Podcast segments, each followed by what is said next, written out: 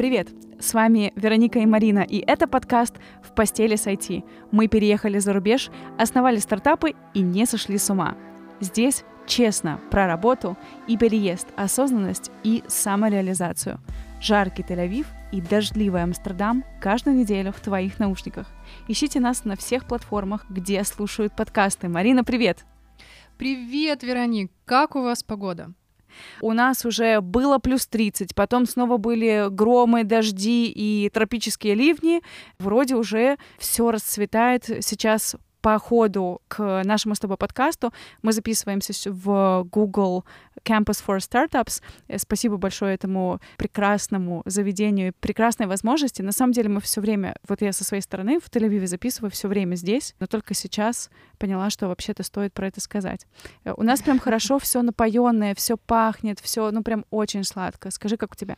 У меня ужасно. У меня ужасно, я тебе завидую. Mm-hmm. И все, кто хочет переехать в Нидерланды, Германию, Швецию, Австрию, UK, помните, что с сентября по апрель это самые гнилые места на планете, и если вы даже до этого никогда не болели, у вас было все прекрасно, то Отсутствие батарей, центрального отопления, нормальных э, окон, из которых не дует, в офисе, дома, у друзей или где-нибудь в бассейне, в который вы ходите, обязательно уронят ваш иммунитет, и вы превратитесь э, непонятно в что. Арр. Вот. Э, поэтому... Но с апреля по сентябрь это самые лучшие места на Земле, особенно Нидерланды. У нас даже все таки получилось с тюльпаном расцвести.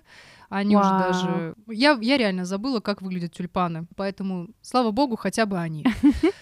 Вот. Но ждем лета и надеемся на то, что с ваших э, краев на нас подует каким-нибудь приятным, теплым, пустынным бризом. У нас с тобой все, все как всегда, знаешь, э, когда у да. меня становится слишком жарко, просто нужно приехать к тебе.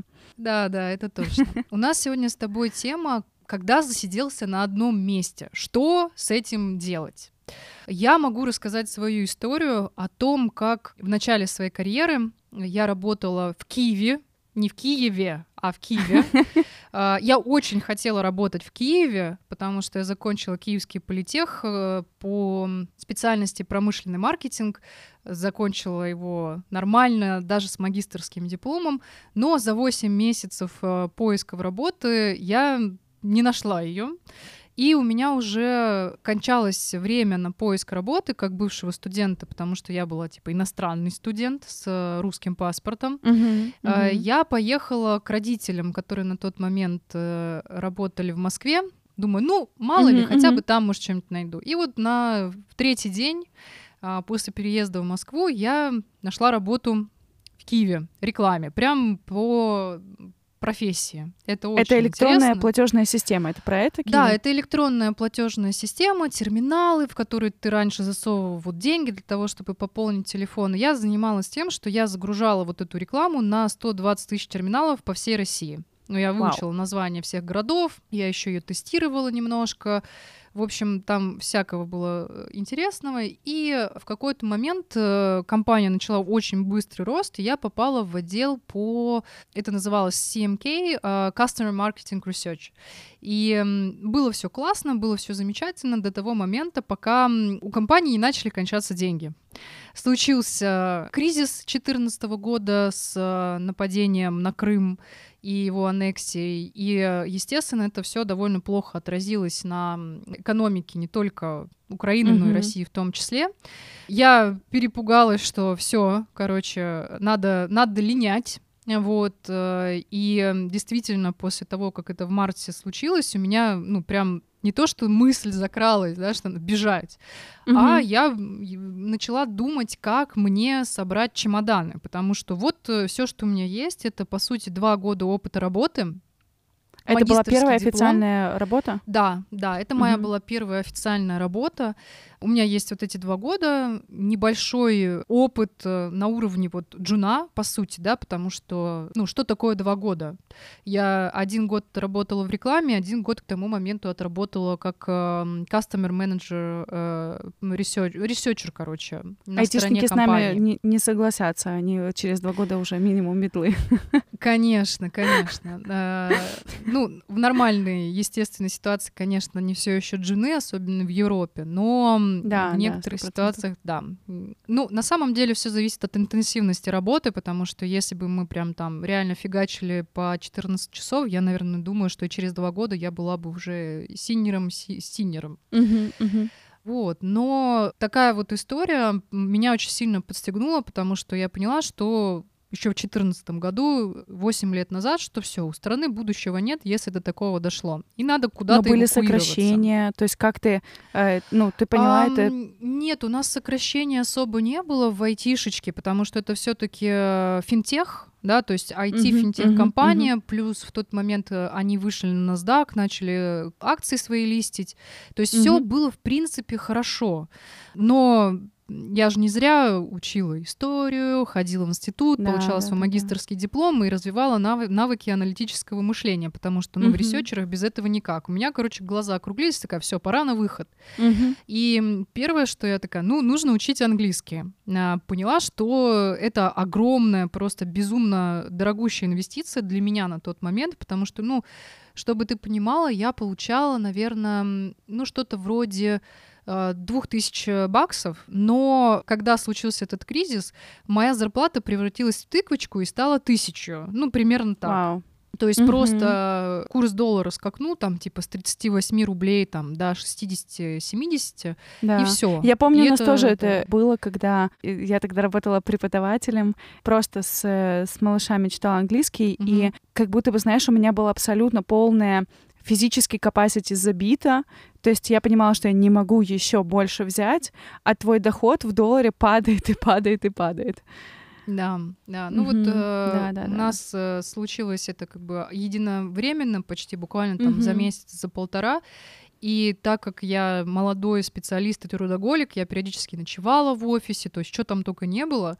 Вау. Я не могла взять э, вторую работу, потому что была такая прям карьеристка-карьеристка. Вот знаешь, те, которые там компания, ценности компании, коллектив, вот, ну, прям майку на груди порву и втащу. Но в тот момент, когда все стало все хуже, хуже и хуже, я поняла, что я не могу в себя инвестировать вообще. То есть мне нужно закончить курсы по UX, мне нужно закончить курсы по там аналитике, мне нужно заплатить за это все обучение, мне нужно платить репетитору. То есть я, по сути, знаешь, как бывает, там кто-то работает на то, чтобы покупать косметику, классные шмотки и искать богатого мужа. Да, да, я работала на то, чтобы вкладываться дальше в обучение, но денег все меньше и меньше становилось, и скорость моей, моей прокачки тоже уменьшалась, и я и релокация отдалялись друг от друга просто со скоростью я не знаю чего. То есть прям... А почему именно UX и аналитика?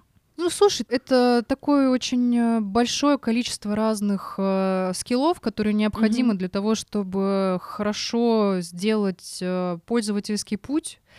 И э, mm-hmm. Mm-hmm я просто искала еще в тот момент себя. Я понимала, что мне очень интересно понимать, как люди мыслят, доставлять какую-то ценность продуктовую, но я не знала еще, чем я хочу вообще в жизни заниматься. Сейчас я частично этим тоже все еще mm-hmm. за- занимаюсь, потому что бывших ресерчеров не бывает.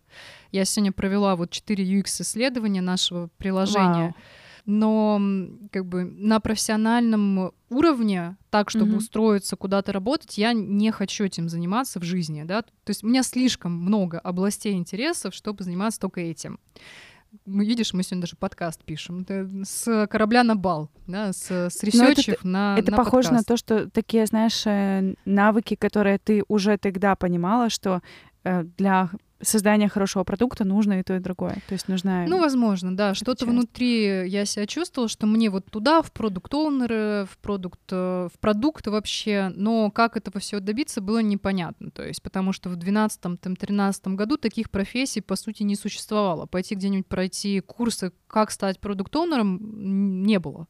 Вот, и к третьему году моей работы в Киеве, уже, ну, почти к четвертому, стал уже вопрос про деньги совершенно, ну, прям очень остро. Очевидно. То есть, э, не то, что очевидно, то есть вот у меня получалось платить э, за коммуналку, покупать еду, покупать какую-то, не знаю, косметику, типа биодермы какой-нибудь, умывалку и новую тушь раз в пару месяцев, и все.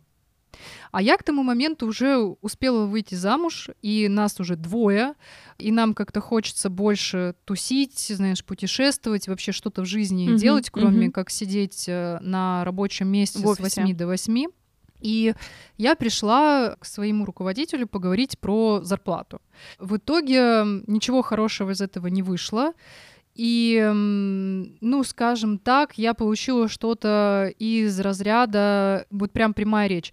Ты сейчас пойдешь к нашим там конкурентам работать на офер в X2, денег, которые вот э, мы тебе сейчас платим в Киеве, но ты же понимаешь, что это последняя работа, на которую ты устроишься, потому что у тебя не хватает скиллов, вообще ты никто и звать тебя никак. О-оу.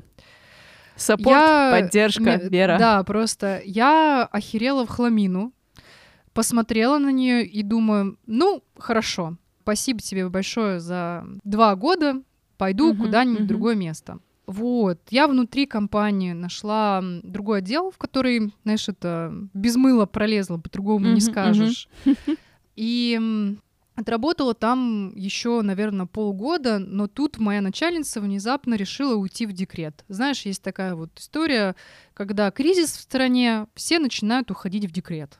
Мгм. Да, ну, это да, да, хороший да. выход, в принципе, да, твоя ставка не может быть сокращена, там ты три Мгм. года посидел в декрете, вернулся, ну и что-то изменилось с того момента, а ты как бы и работу не потерял, и ребенок у тебя появился, чего греха таить, я сама так сделала. Да, посмотрев на это, как сделала моя начальница. В Нидерландах это не, не- невозможная история, да? Нет, в Нидерландах на это три года невозможно. вот это. Конечно, это ну чисто так наш постсоветский. э, В Украине мне тоже кажется так же. В Украине абсолютно так же. Ну Три вот, года, да. э, Белоруссия, шесть- Казахстан, там Да, э, да, ты да. просто можешь из декрета в декрет переваливаться, если работаешь, особенно в каком-нибудь банке. Мы не ценим. Ко мне, знаешь, понимание этого пришло только в Израиле, когда я узнала про, в принципе, там, сколько, три недели или три месяца, ну, и все на работу. Да, да, maternity leave э, в США типа 6 недель, Абсолютно. что-то такое. Если у тебя Мгм. хороший работодатель, типа там какой-нибудь Apple или Amazon, они такие, ну вот тебе 9, и еще твоему супругу там на, Вау. на работе дадут. И вот вы там полгода в лучшем случае Матернити, можете там, патернити. Да, paternity leave — это вообще кайф. У меня прям очень хороший с этим опыт, но об этом в другом под- подкасте. Вот. Ну и получилось так, что мне реально после тех слов поддержки моего руководителя было очень страшно выходить на рынок. То есть, чтобы ты понимала, после того, как она мне это выдала, я же перевелась как бы внутри компании, я не пошла на тот офер, хотя мне давали, ну, реально X2. Я испугалась и такая, И причем есть же наша личная, знаешь, какая-то боязнь, что, блин, а вдруг я никому не нужен, а вдруг ты... да, И когда тебе еще сверху этого Да. человек, э, работодатель об этом говорит, мне кажется, что это нужно быть extra brave, просто чтобы через это пройти и уйти, и там искать себя. Поэтому Эм, это- ну это да, тут круто. нужно быть или очень проработанным э, со своим психотерапевтом, который помог. Но у молодого специалиста откуда деньги на психотерапевта? Come on. Да, Да, то есть э, абсолютно. нормальный психотерапевт стоит в Европе 100 евро в час. Ну, Мгм, частично он мгм. покрывается, конечно, страховкой, там, в зависимости у кого какая страховка, но все равно ты платишь, например, там 70-80% от стоимости. Ну, это и сейчас я такая уже, типа, ну да, у меня есть страховка, я хожу к психотерапевту, и все зашибись. А тогда я даже не Мгм. знала вообще такого понятия, как э, какая-то поддержка, карьерный коучинг, еще что-то. Хочется, и- перехочется. Как Да, карьерный да. коучинг. Даже если тебе сильно хочется, то цены, условно, там 150-200 баксов э, за 2-3 встречи, это много. было неподъемно. даже даже сейчас для ребят, mm-hmm. которые в IT получают вполне сносные зарплаты. То есть мало кто приходит э, за реальной помощью. Ну и, конечно же, вот эта вот история с инфо-цыганами, она тоже подпортила очень сильно, скажем так, э, репутацию и доверие тех, кто действительно делает работу. я никак кастомеров за это не виню, потому что я бы сама никому не пошла. После mm-hmm. таких историй, где тебя просто там, ну пойди, вот сделай так, молодец, как там, маткой подышал, работа не пришла. Да, да, да. Это вся история про типа это это все инфо-цыганство перекладывается mm-hmm. не только из психотерапии в коучинг, в менторство, в карьерное консультирование, и это все накрывает нас одним большим тазом. Немножко это иду от темы, mm-hmm. просто кину тебе прикольную штуку. Она была прям вот вчера. У нас в э, нашей группе у друзей в Startup Nation вышел пост о том, как разработчик из Мета, mm-hmm. он дает свой э, свою лекцию о том, что такое вот есть бренд работодателя, а есть там бренд э, наемного сотрудника. Uh-huh. И представь себе, насколько это круто. То есть, когда тебе там чувак из Мета рассказывает про то, как правильно позиционировать свои результаты перед работодателем и, в принципе, в LinkedIn, но э, комментарии, которые мы получили под этим постом, только такие, а что, в IT уже тоже инфо-цыгане? И ты такой, о-о-о, нет, о нет. Mm-hmm. То есть насколько ну, то есть... это нас всех кроет? Даже позитивная бесплатная информация, да, то есть да, да, да. никто тебе не заставляет ни за что платить, реально useful какие-то штуки, которые вот пойди сделай, они тоже так э, расцениваются. Ну, я надеюсь, да. что mm-hmm. это как-то изменится, когда на рынке появится больше добросовестных э, людей, стартапов, компаний, которые этим занимаются. Mm-hmm. Но, mm-hmm. короче, переживем. Ну вот, возвращаясь к истории про работу, я была вообще просто абсолютно подавлена, я не знала, что мне делать, но, как всегда, меня э, спасает только одно. Я иду учиться. Вот на последние деньги, nice. которые у нас были на двоих, ну реально, вот просто, знаешь, э, заплатили за мое обучение, я пошла на очень классный авторский курс девочки, которая занимается эргономикой. То есть она закончила университет по эргономике и один из пионеров UX вообще в России. Блин, я вот забыла, как ее зовут, так. 10 лет прошло. Ну, это довольно большой был курс, они научили нас прототипировать интерфейсы, делать бумажные прототипы, потом делать, эм, ну, не Figma, она только-только появлялась, и рисовать в условном там фотошопе какие-то картинки для того, чтобы объяснить, что ты вообще хочешь от этой жизни, mm-hmm, то есть чтобы mm-hmm. ты понимала, 10 лет назад объяснить там какую-то часть интерфейса, на, ну, это были десятки часов работы с перетаскиванием там по пикселю рисования. Uh-huh, uh-huh. И этим занимались в основном дизайнеры, то есть не UX-ресерчеры, а у UX-ресерчеру реально нужен навык э, объяснения своих э, мыслей визуально. И э, после такого вот интересного обучения я поняла, что вот ну, мне все точно в UX Research и я отозвалась на вакансию в Альфа-банке.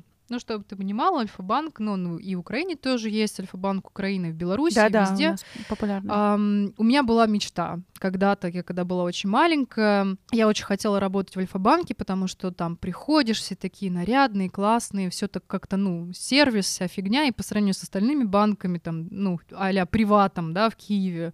Альфа-банк стоял на Крещатике, прямо вот напротив uh, Укрпошты, ну, с другой uh-huh, стороны, uh-huh. вот, короче, самое жирное место, которое только можно да, придумать. И я такая, блин, вот э, классно, классно бы туда попасть. И, э, ну как, повезло мне, или это я такая трудоспособная, до сих пор не понимаю, но я стараюсь себя уговаривать, что я просто супер классная. Я получила там работу. Я была абсолютно шокирована, что я там прошла два собеседования, и хренак, и мне сразу выкатили оффер там X, X3 условно. Вау. Wow. Это была позиция прям UX-ресерчер? Um, ну, это как обычно, знаешь, там называлось старший специалист младшего помощника, ну, по штатному расписанию. Но по факту у нас был отдел даже не UX ресерчеров, вообще прям ресерчеров и ресерчеров. Мы как раз э, экспериментировали с э, теми фреймворками, которые Nielsen и Norman Group э, развивали, с таким, знаешь, эмпатичным исследованием, наблюдением за тем, как люди взаимодействуют с интерфейсами, с дизайн-мышлением, То есть, когда это еще Nice. вообще только-только начиналось, а, мы проводили обучение внутри компании для того, чтобы научить других людей дизайн мышлению при разработке продуктов, потому что, ну, знаешь, раньше было, ой, ну, давайте просто делать. Да, да, да, да. Без понимания, без знания. Э, Басня такова, да, что если есть какие-то страхи, лучше всего их э, закрывать э, хардами. То есть, если тебе кажется, что ты чего-то не понимаешь, лучше пойти и заплатить кому-то денег, чтобы человек, компания, консультант, э, не знаю, там, какой-нибудь э, суперзнаток э, по девопсу или Java девелопер объяснили тебе твои дыры, и ты в них разобрался и чувствовал себя уже при переходе на новую работу после первой работы куда лучше. То есть я сейчас, смотря назад, понимаю, что, ну, я чисто интуитивно пришла к этой мысли, что, ну, нужно пойти вот конкретно прокачать один хард и продавать его.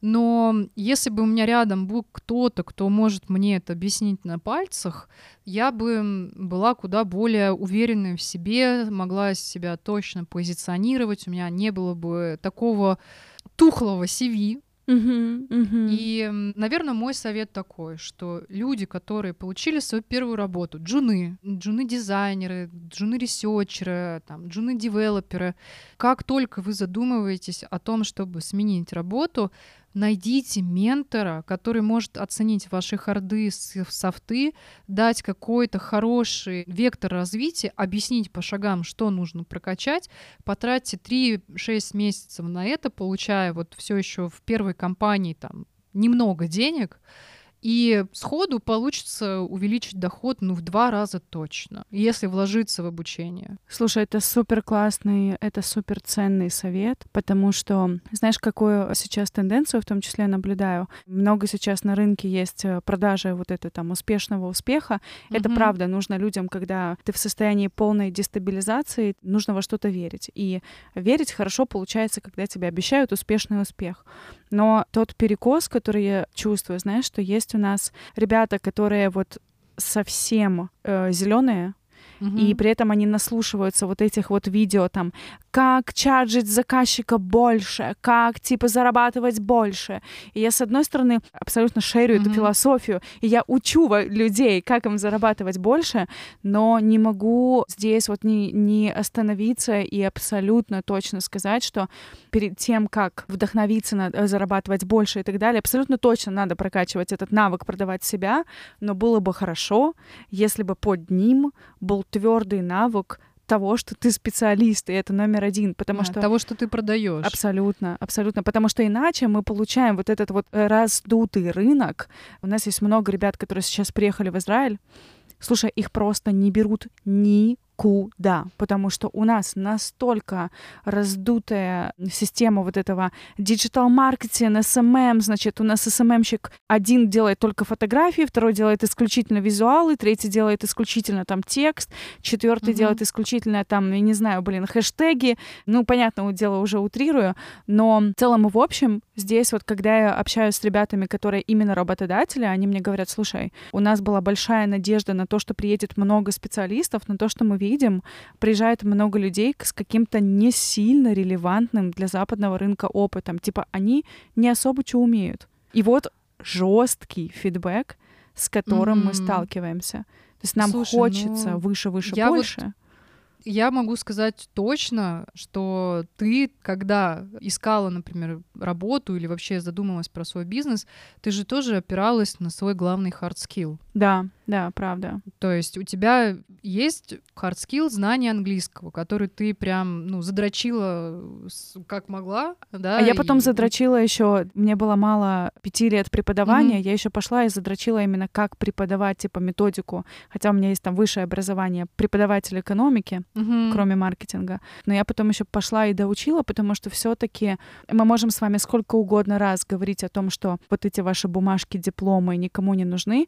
Я не очень верю в бумажки наши СНГшные, но честно говорю, что верю в бумажки международные, международные всякие сертификации.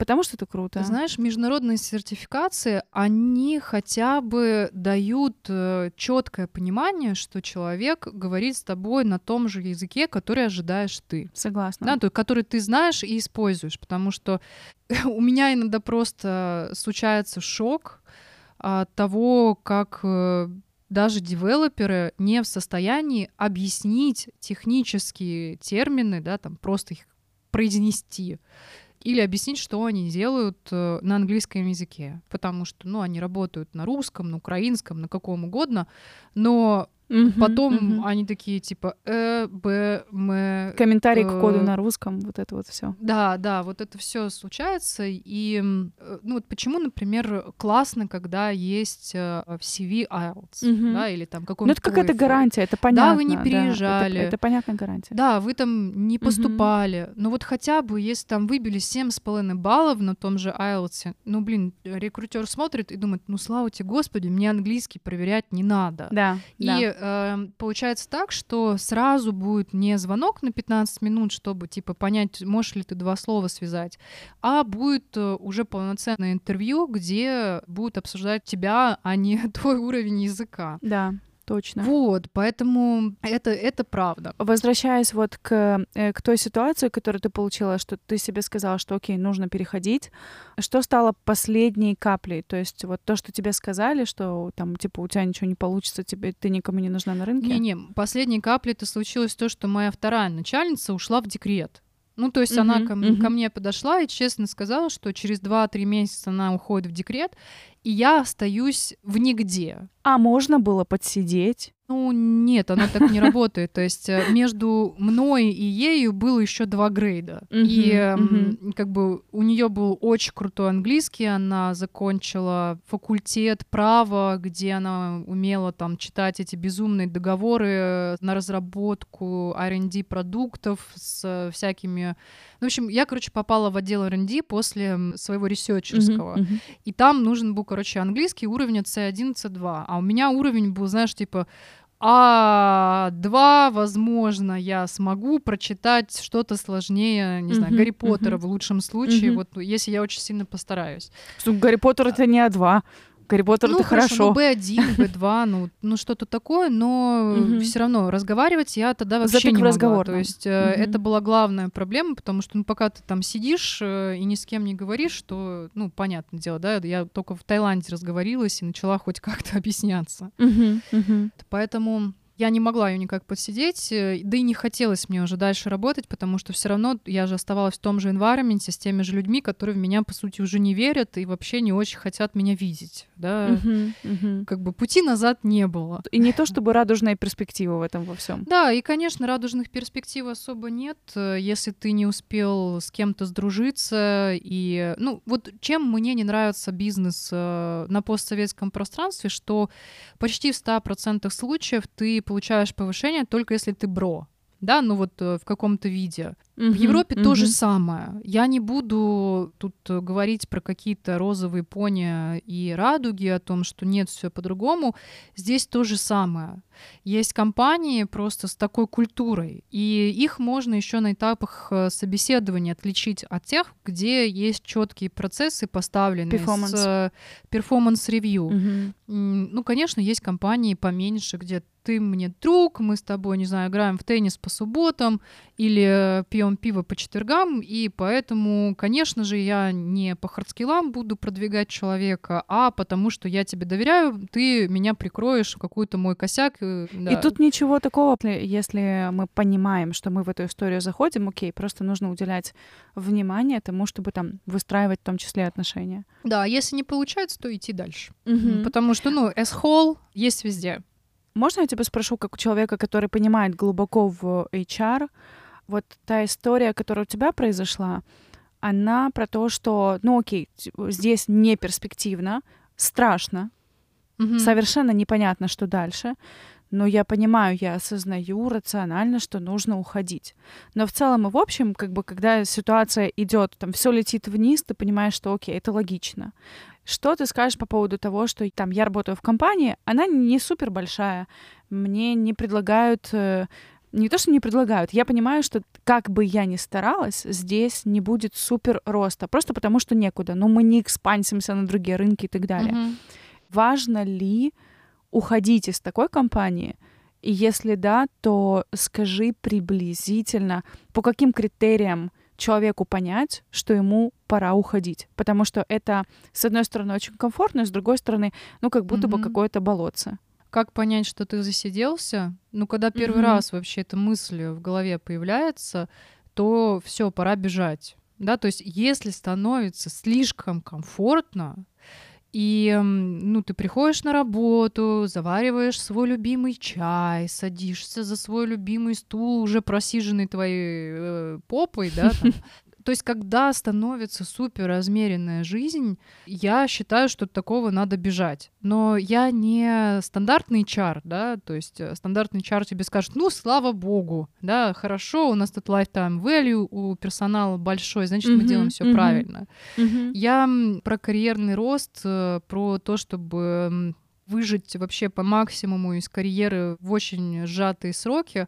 И я этот э, сапожник в сапогах, но немножко как бы не- они не на мне, а на моем муже, потому что у него получился такой карьерный рост при моем пушинге от джуниора до чиф архитекта, ну, до чиф, Мгм, Java чиф мгм. архитекта за пять лет. То есть это, это не HR на стороне компании, HR на стороне клиента. Да, да, я такой вот э, HR на стороне клиента, я поняла, как это все работает, я поняла, что разработчику нужно, как в него нужно верить и куда его нужно двигать для того, чтобы он такой, ну да, что-то я тут засиделся. Кайф. Вот, то есть если становится сильно комфортно, то стоит э, думать уже о том, чтобы переходить в другую компанию. Я понимаю, что вообще у девелоперов довольно горячий рынок, чтобы ты понимала, там, например, джунов им, ну, не очень кто хочет, да, там по 50, по 60 джунов на одну вакансию в лучшем случае, а то и по 300 в некоторых странах. Мидлов э, мало, но все-таки побольше, а сеньоров вообще критически не хватает. И, например, вот э, последняя статистика, Их которую я все видела хотят. по России, это 50 предложений типа сеньорских работ на одного девелопера. Мгм, мгм. Вау, это завалится. Это, м, уставший техдир публиковал свое Мгм. исследование. Я, я такая, типа, что, серьезно? Вау. Знаешь, ты ска- сказала э, по поводу там чая, когда ты приходишь и привычным движением завариваешь Мгм. привычный чай на своем проперженном стуле, Да. э, наверное, куда-нибудь пора. Я прям э, вспоминаю одну из своих э, там первых официальных работ. В общем, я была секретарем главного равина в городе Кривой Рог. Вот представь синагога в индустриальном городе. Понятное дело, что это параллельно у меня были вот эти вот там занятия с э, детьми. Мгм. Параллельно я училась фу- full-time на э, маркетолога и на лектора экономики. И, значит, параллельно была вот эта работа. Но вот это вот насыщение, насыщение рабочим днем пришло настолько быстро, Мгм. и настолько быстро стало абсолютно понятно, что все. То есть, ну, там я поработала над э, сайтом, я поработала там с комьюнити, там какие-то вещи ты делаешь, но это достаточно маленькая организация, и ты в целом, когда ты в таком возрасте, в молодом, тебе очень просто, и ты очень быстро крекаешь все вот эти штуки. То есть, мне кажется, когда ты там в возрасте 23-24, то это, наверное, частично говорит нам, а почему вот наши джуны очень быстро перепрыгивают в медлов и в синеров, потому что ты, правда, в таком возрасте очень быстро откликиваешь ситуацию. То есть ты такой, окей, здесь все понятно, поехали дальше, поехали дальше, поехали дальше, следующая, Да, следующая, да. следующая компания. Вот. И я, в общем, помню, ходила и ныла своему раввину, что, слушай, вот, э, денег становится только меньше, я уже не могу заниматься больше. Я ему говорю, слушай, что ты сидишь? Езжай в Израиль. И вот это, знаешь, первый такой пуш, Ну, который у тебя случился. хороший равин. Мне кажется, вообще э, тебе прям с равином повезло. Может быть, они Абсолютно. все такие, я не знаю, но я бы себе такого Как хотела. ментор, который тебе говорит, слушай, Мгм. поехали, давай, давай. Это та поддержка, которую ты делала мужу. Это лучше, чем православные священники, потому что э, православные священники, наоборот, стараются тебя застыдить за все, что ты сделал в своей жизни. Да, Навалить на Куда тебя и- уже? А, да, ты куда-то собрался? Нет, подожди, ты еще не набил челобитных, у меня не настояло, все деньги сюда не принес. Э, простите Да, меня, да, если я да, задела ч- чувства верующих, можете обязательно написать кляузу на меня, пожалуйста. Если кто-то услышал, сделайте это. Я, я уже давно жду, что, чтобы на меня кто-нибудь пожаловался очень сильно. Хейтеры, хейтеры. Да, в общем, возвращаясь к тому, что в молодом возрасте это происходит быстрее, мы перескакиваем, движемся вперед. А что вот э, с, тем, с теми, кому там 40-40 плюс?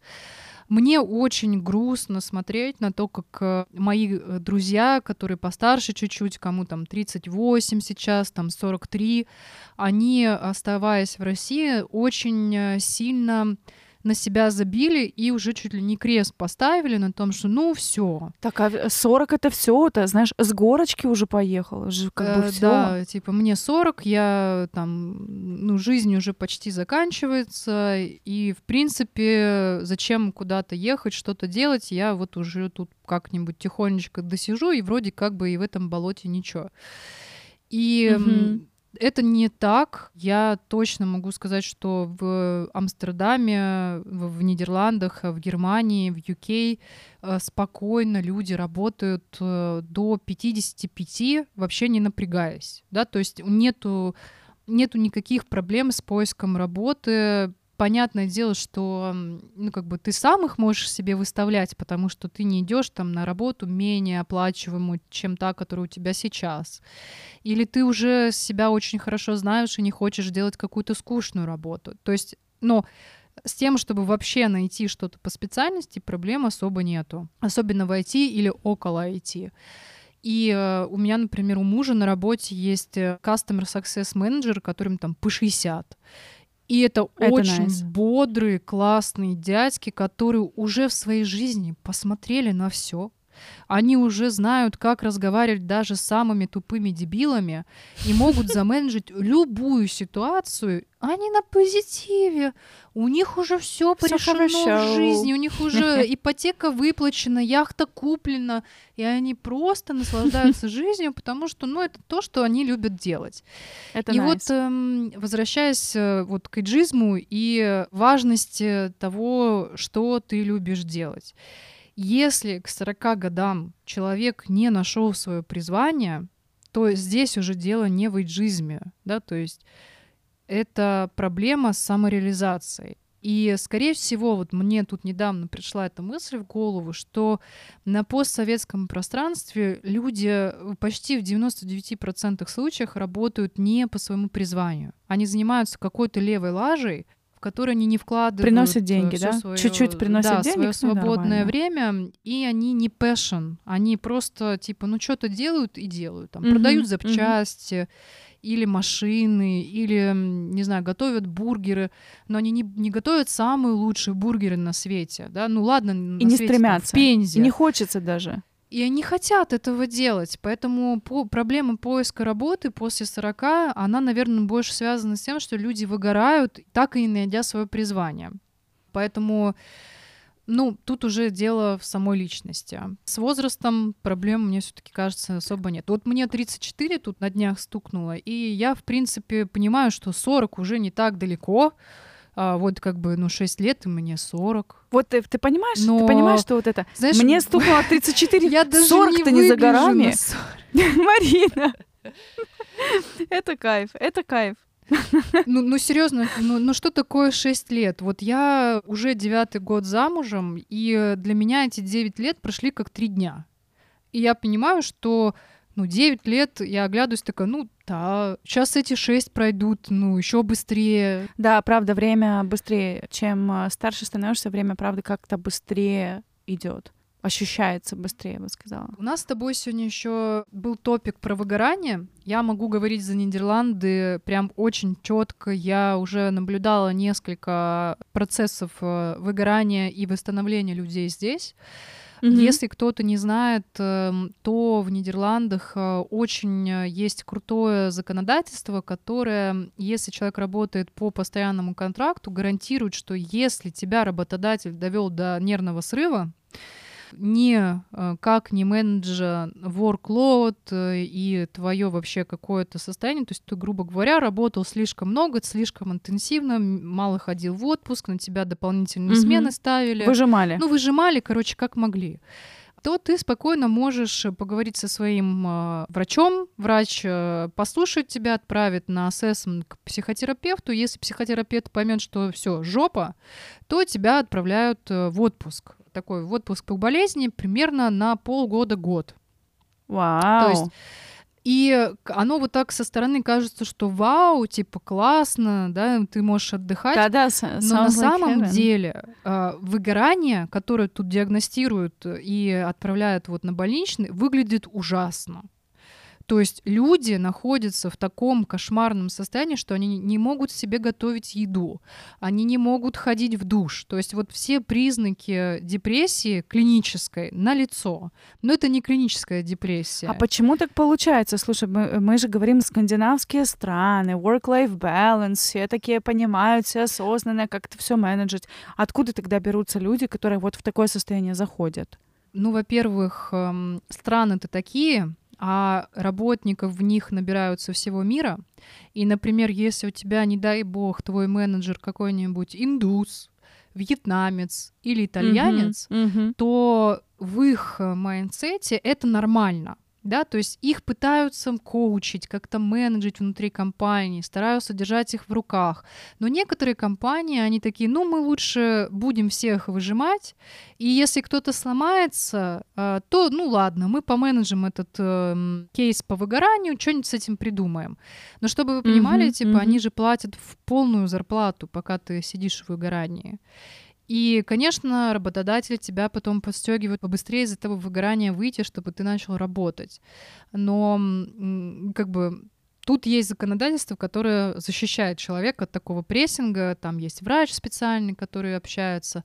Но я вот наблюдала у девушки такой кейс выгорания, и она молодец, она справилась за 6 месяцев, но я вам говорю, короче, если вы ненавидите свою работу, не можете к ней вообще притрагиваться, у вас там от менеджера скрипят зубы, болит голова, у вас истерика, то у вас точно выгорание. Бегите с этой работы, устройтесь официантом, устроитесь работать эм, на какую-то очень низкооплачиваемую работу, помогайте детям, инвалидам. Я не знаю, зарабатывайте столько, сколько вам нужно на то, чтобы покрыть вот э, минимум там своих расходов, гречку и э, аренду. И деньги не стоят того, что можно получить в плане психических расстройств. То есть э, я понимаю, что сейчас вот биполярные расстройства, депрессии клинические, оно перерастает в эти страшные состояния, которые потом всю жизнь придется лечить антидепрессантами, литиумом и всем, чем вам там пропишет потом психиатр. В общем, точно нужно эти состояния отслеживать, и понимать вообще, что, что с этим делать. Да, и возвращаясь к нашей теме uh-huh, про засиделся. Uh-huh. Иногда, uh-huh. да, бывает такое, что типа тебе сильно комфортно, и ты такой, ну, у меня тут все свое, мне классно, и пора от этого бежать. А иногда признаком того, что засиделся, начинается вот такое выгорание. Это тоже признак того, что ты засиделся на этой, на этой работе.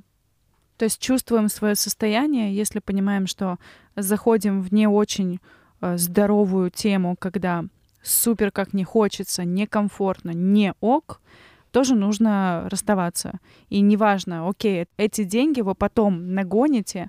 Главное сейчас себя не дожечь до состояния, да. когда не, не будет хотеться ничего. Да, да, оно, оно действительно так выглядит, и это страшно. Это действительно страшно, особенно если у людей есть э, семья, партнер, очень часто люди расстаются, разводятся в таких ситуациях, поэтому нужно и себя беречь, и близких своих тоже. Mm-hmm. Расскажу маленький кейс о том, как люди засиживаются, но при этом настолько себя комфортно чувствуют и настолько любят свою работу, что даже при том, что их просят уйти, они не готовы уходить. В общем, была история с немецкой тетенькой в компании Siemens. Ну, она уже очень большое время там отработала, и обычно, ну, я знаю и в Израиле такую историю, что когда ты длительное время работаешь на одну и ту же компанию, это вступает э, в силу закон о защите твоих прав как там суперлояльного наемного сотрудника, и обычно тебя становится очень дорого уволить. М. И был прям кейс, когда этой женщине предложили миллион долларов, э, миллион евро, прости, миллион Мгм. евро за то, что она прекратит работать. Ну, потому что уже не очень ок перформанс, и мы уже готовы, в общем, заплатить, только, пожалуйста, уйди. Так что Мгм. она сделала? Она развернула этот офер им и сказала, Мгм. слушай, ну вот что мне с этим миллионом евро делать? Мгм. Я люблю то, чем я занимаюсь. Я знаю точно, что я еще здесь за пять лет точно этот миллиончик себе отложу. А так-то что? А так-то куда я? Мне куда себя деть? И вот это про то, что когда ты уже подходишь к определенному возрасту, и мы говорим Мгм. тут не про эйджизм, а о том, что наоборот, это круто, когда ты хочешь продолжать работать, ты там Мгм. долго уже проработал, но ты хочешь продолжать. То есть это про то, что комфортно, и это, наверное, такой кейс, когда, ну, если там тебе уже э, там 55-60, мне кажется, Мгм. что уже в этом возрасте будет сложнее найти, и ты видишь, что даже за деньги она сказала, не-не-не-не-не, я хочу, я хочу остаться. Слушай, ну это уникальный случай. Мне кажется, он настолько уникальный, что вот он попал э, тебе на глаза. Да, потому да. что я бы лично взяла бы этот лям. Вот мне 55. Мне говорят, бери лям и иди делай с ним, что хочешь. Я такая, Марин, да «Зашибись». если мне 25, я возьму лям.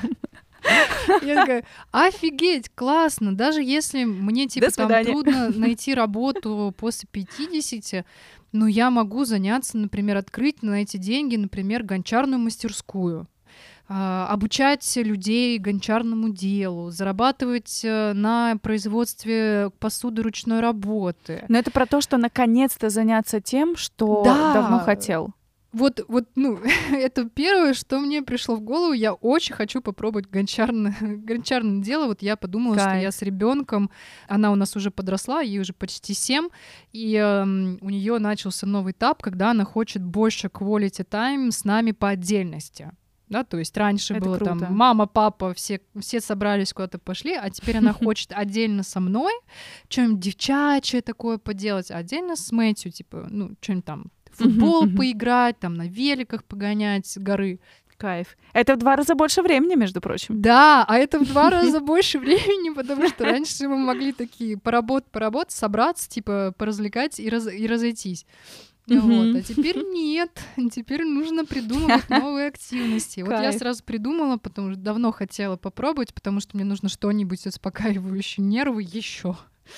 А вот. А гончарная вот это вот э, круг, ты там сидишь, два часа лепишь, ей тоже нравится лепить, думаю, прям будет идеально. Ну, Это прям медитация, да? Как будто? Да, да, это больше медитация, потому что я точно на посуде зарабатывать не буду, у меня нет ляма инвестиций на это.